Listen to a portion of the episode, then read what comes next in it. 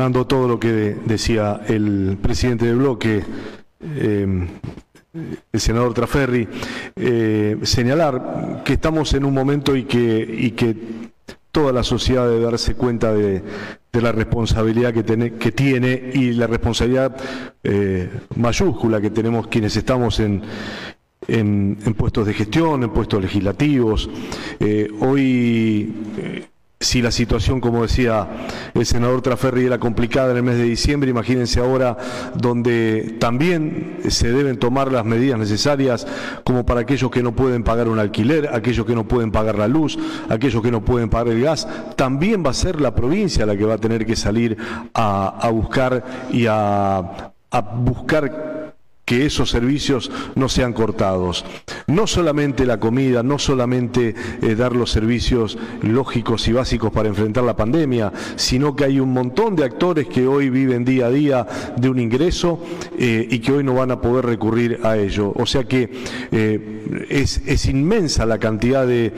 hechos en donde no solamente con los recursos de nación, sino que la provincia va a tener que enfrentarlos. Entonces, abonando también esta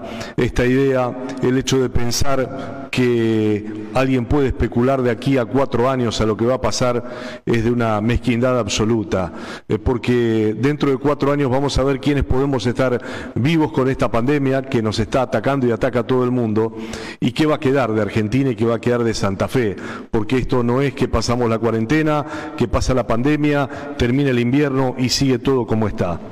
Porque además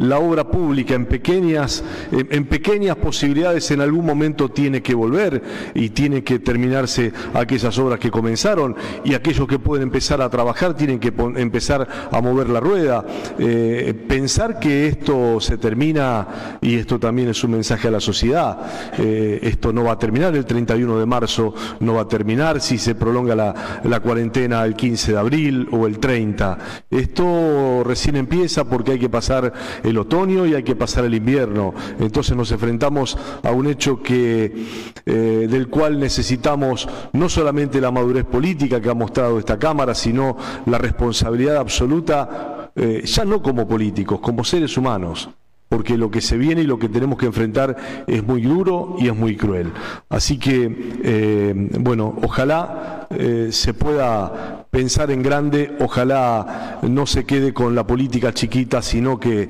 pensemos que este no es un problema político, sino es un problema de la humanidad y en este, en este pedazo del mundo que nos toca vivir eh, tenemos esta enorme responsabilidad quienes estamos gobernando.